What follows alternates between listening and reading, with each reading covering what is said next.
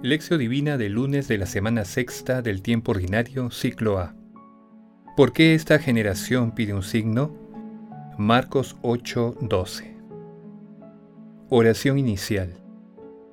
Santo Espíritu de Dios, amor del Padre y del Hijo, ilumínanos con tus dones para que podamos comprender los tesoros de la sabiduría que Jesús nos quiere revelar en este día.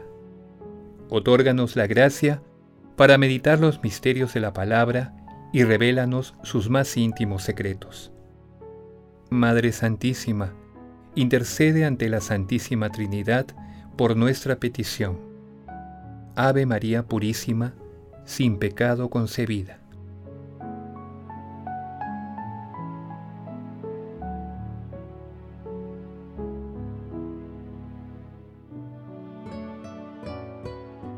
Lectura del Santo Evangelio según San Marcos 8, 11, 13. En aquel tiempo, los fariseos se presentaron y se pusieron a discutir con Jesús. Le pidieron un signo del cielo, para ponerlo a prueba. Jesús, suspirando profundamente, dijo, ¿Por qué esta generación pide un signo? En verdad les digo, no se le dará un signo a esta generación. Y dejándolos, subió la barca de nuevo y se fue a la otra orilla. Palabra del Señor.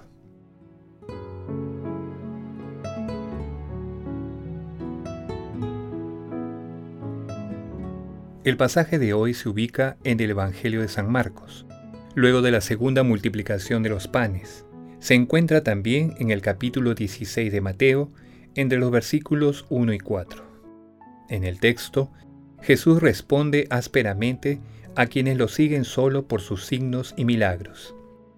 A Jesús le gustaba más que las personas creyeran en Él por sus enseñanzas, que son fuente de vida eterna y de fe, para creer en Él como Hijo y enviado de Dios Padre. Los fariseos piden una acción portentosa para acreditar ante ellos a Jesús. Jesús aprovecha la ocasión para enseñar que los signos o milagros que realiza son acciones de solidaridad y no espectáculos callejeros. Los milagros, pues, no pretenden comprar la fe de la gente y una fe dependiente de los milagros genera creyentes sin compromiso. En una palabra, la fe no puede depender de los milagros, al contrario, son los milagros los que dependen de la fe.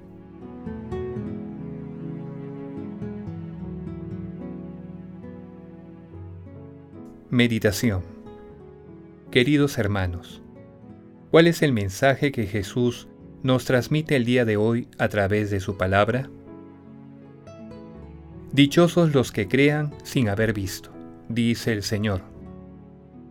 Hoy Jesús nos exhorta a buscarlo y encontrarlo a través de la fe, superando la actitud farisaica de la lectura que adoptamos en algunas ocasiones. Nuestro Señor Jesucristo sabe que siempre estamos en busca de señales o manifestaciones de su presencia divina y omnipotente, pero que es necesaria la fe para comprender los signos y milagros que Él realiza también en la actualidad, en nuestras vidas y a cada instante. La fe será siempre nuestro fundamento para creer sin ver, para tener la certeza de que no estamos solos, sino que Dios Padre, Dios Hijo y el Espíritu Santo nos acompañan siempre en las alegrías y también en nuestras tribulaciones, y comprender también que la alegría y el sufrimiento son fuentes de gracia.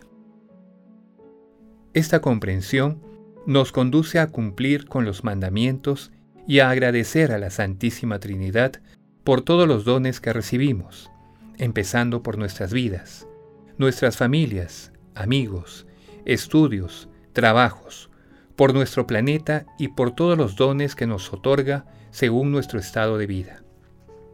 Hermanos, meditando el pasaje evangélico de hoy, respondamos. ¿Entendemos y comprendemos la acción divina de la Santísima Trinidad en nuestras vidas? Que las respuestas a esta pregunta nos ayuden a comprender los signos de la presencia de la Santísima Trinidad en medio de nosotros Jesús nos ama.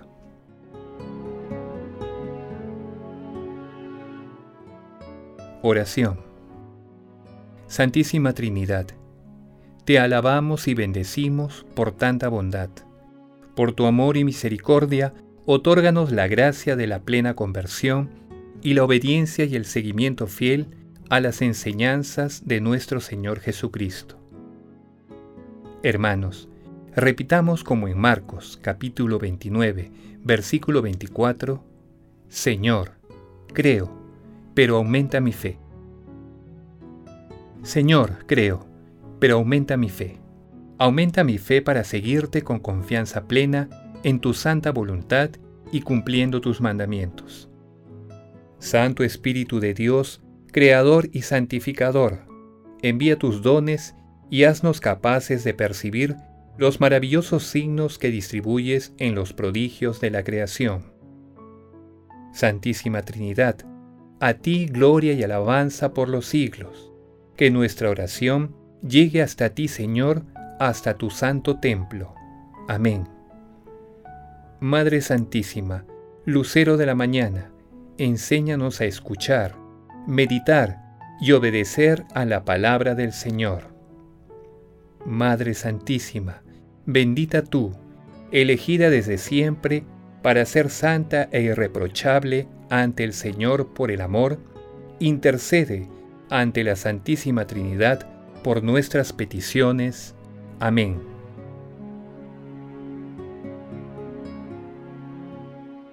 Contemplación y acción Hermanos, contemplemos a nuestro Señor Jesucristo con un texto de Nicolás Cavasilas.